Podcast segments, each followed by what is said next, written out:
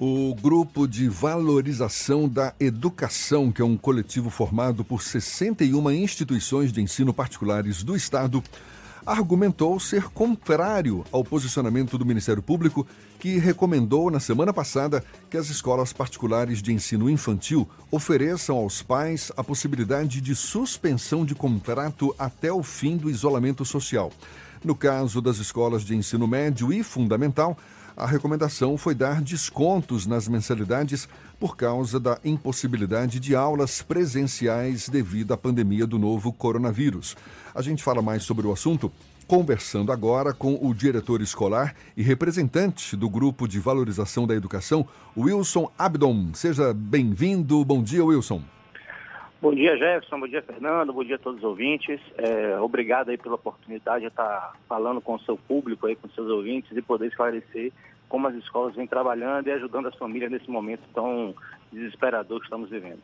Pois é, Wilson. O, o, Ministério Público ele não obriga as escolas a seguir tais recomendações, mas oferece um embasamento jurídico para os pais que se sentirem lesados pelas instituições de ensino possam tomar lá suas decisões. Como resolver esse impasse entre pais que desejam redução de mensalidade ou até o, a suspensão dos contratos e escolas que brigam aí pelos, pelas suas receitas, isso em plena pandemia? Oi, Jefferson. É, na verdade, assim, é, nós não somos o grupo, nem as escolas, somos contra o Ministério Público. Na verdade, o que nós é, estamos conversando com o Ministério Público agora sobre essas recomendações que eles fizeram foi justamente que eles fizeram a recomendação sem ouvir o lado das escolas, a realidade das escolas. Né? E quando ele lança, quando qualquer instituição, órgão, lança uma, uma, recomendação dessa, gera um clima de desconfiança, um clima de disputas, inclusive jurídica, entre os pais e as escolas. E esse não é o momento de fazer isso. Esse é o momento de união e de parceria. Uma escola é um, um espaço de confiança. Um pai, quando escolhe uma escola para ajudar, ajudar a família na educação de seus filhos, ou educar seus filhos, tem que haver, primeira coisa, confiança. Então, a gente precisa que os pais confiem nas escolas e que as escolas confiem nos pais. As escolas já estão, sim, ajudando as famílias, dando desconto, ouvindo, negociando parcelas. Todas as escolas estão fazendo, já estão indo nessa linha. Quando o MP traz a questão do cancelamento de contrato, ele está falando sobre a sobrevivência da escola. Não é garantir receita, é sobrevivência. Se eu, tenho um cancelamento de uma turma inteira, como é que eu faço um mês, dois meses, como é que eu faço para voltar às aulas? Com dois meses. Então, então assim, é sobrevivência da escola. E a escola tem um papel funcional, um serviço primário muito importante. E o que está todo mundo discutindo nesse momento, Gerson, é importante eu salientar e mostrar a importância, que está todo mundo discutindo em relação às escolas, sobre as escolas têm que dar desconto, as escolas têm que ajudar a família, e isso as escolas estão fazendo. Mas o principal que a escola está fazendo, tá? estão fazendo de, com muito, muita eficiência mesmo, estão ajudando muito, é o serviço educacional.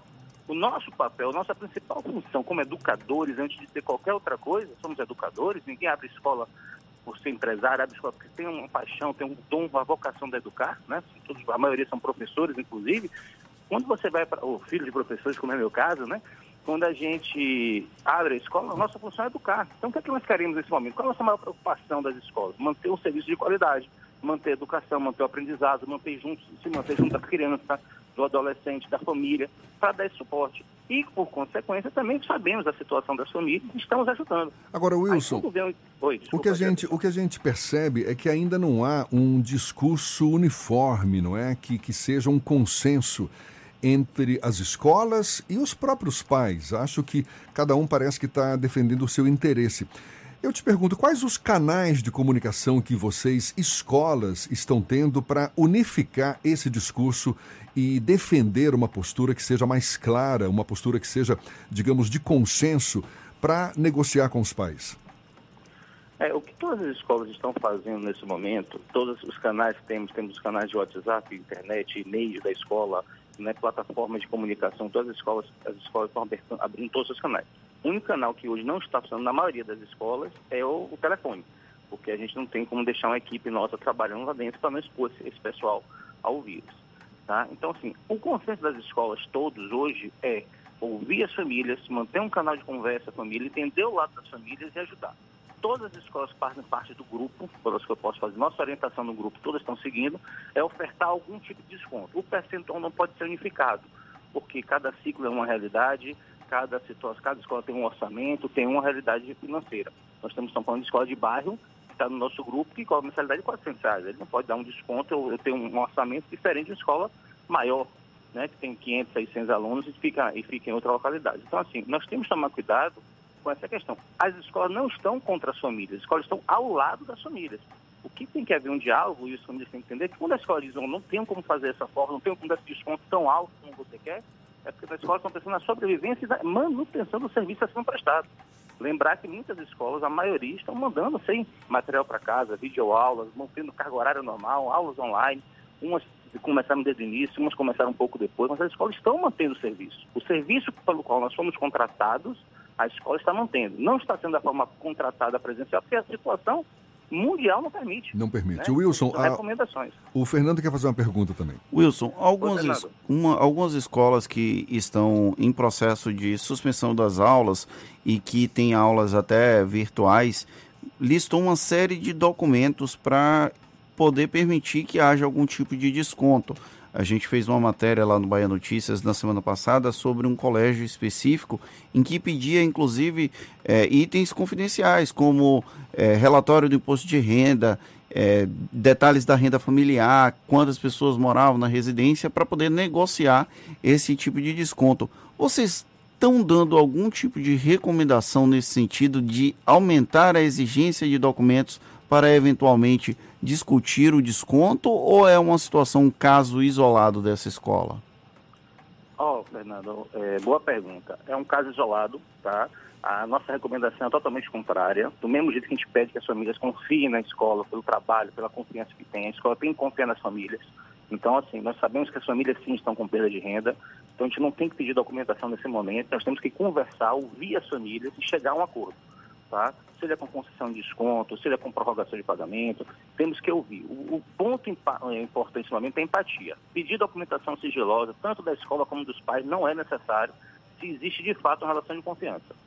Wilson, e o que, que você recomenda para os pais ou responsáveis que esperam ou reivindicam algum desconto ou o não pagamento das mensalidades? Que faça contato com as escolas, ou seja, vai ser uma negociação caso a caso, é isso? Jefferson, a melhor opção sempre foi o caso a caso, porque nós sabemos que temos famílias com situações muito mais é, críticas, né? perda de receita muito maior e, e famílias têm perdas menores ou não tiveram perda. Porém, as escolas, entendendo a situação geral, já têm dado descontos coletivos para a família por por segmento, infantil, fundamental 1, 2 e médio. Então, a escola já tem dado. Mas se por acaso a sua escola não está fazendo um serviço, não está entregando aula online, ou se por acaso porque não teve condições de fazer ainda, ou porque a sua escola não ofereceu um desconto coletivo, entre em contato com a escola, busque a escola. Eu tenho certeza, todos nós, donos de escolas, educadores, né, vamos botar assim, nós somos educadores, quem mexe com educação é educador, você tem que ter essa, é, temos aberto essa conversa. Então, quem orienta todos os pais é procure as escolas, ouça a proposta.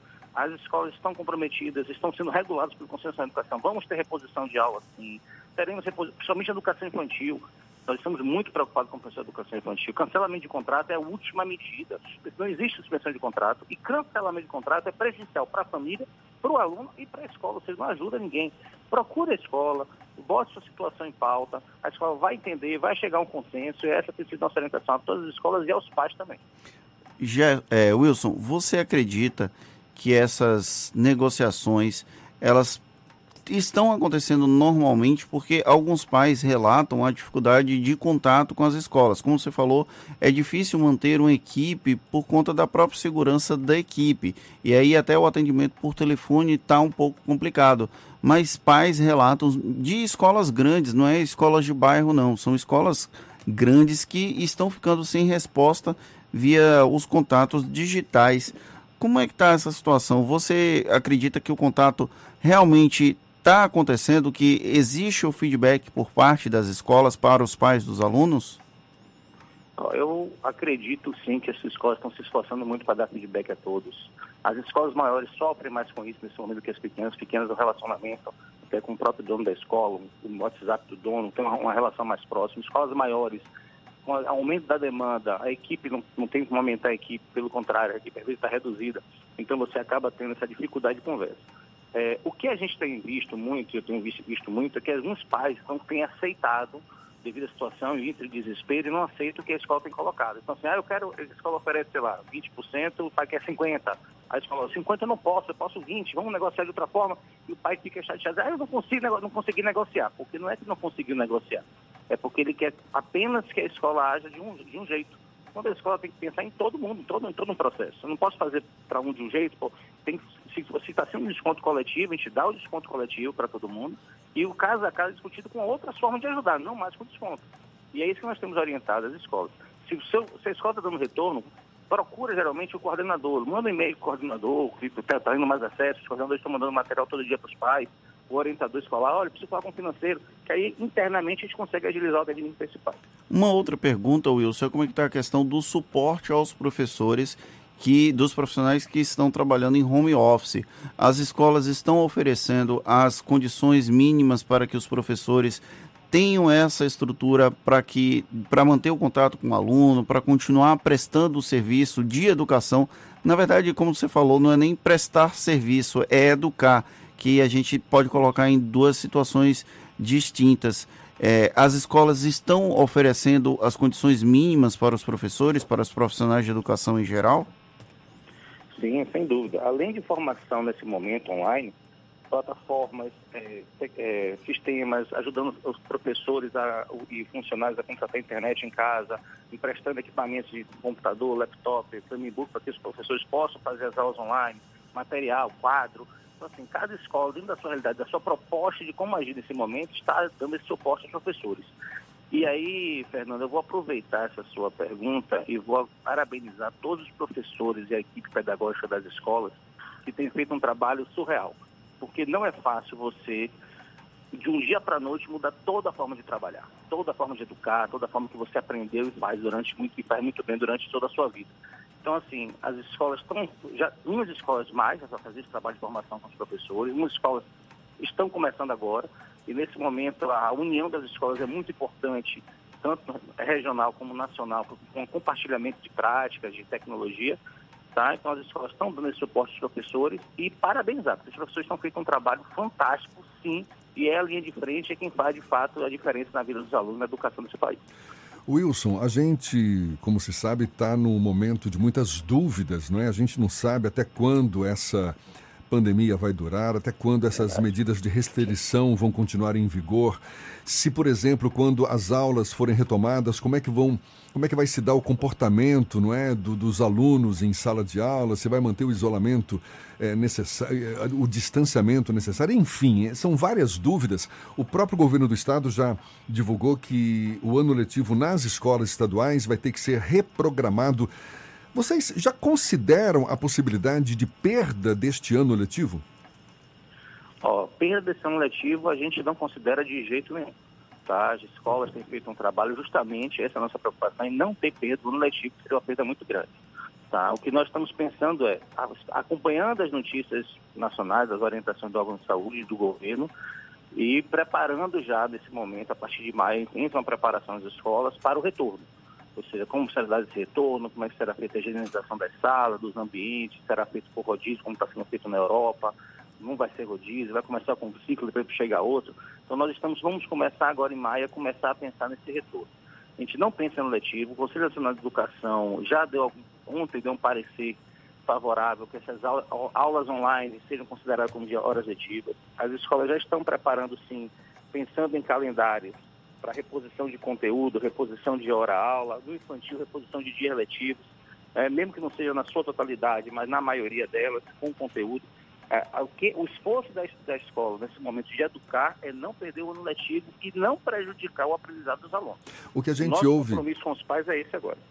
A gente ouve muitos pais comentarem, por exemplo, ah, mas depois que for permitida a volta das aulas e tal, eu não vou deixar meu filho frequentar a escola porque o vírus vai continuar circulando, a gente ainda não tem vacina contra esse vírus. Ou seja, é, dentro desse contexto aí de muitas dúvidas, não é, que ainda pairam sobre a, a cabeça das pessoas em geral.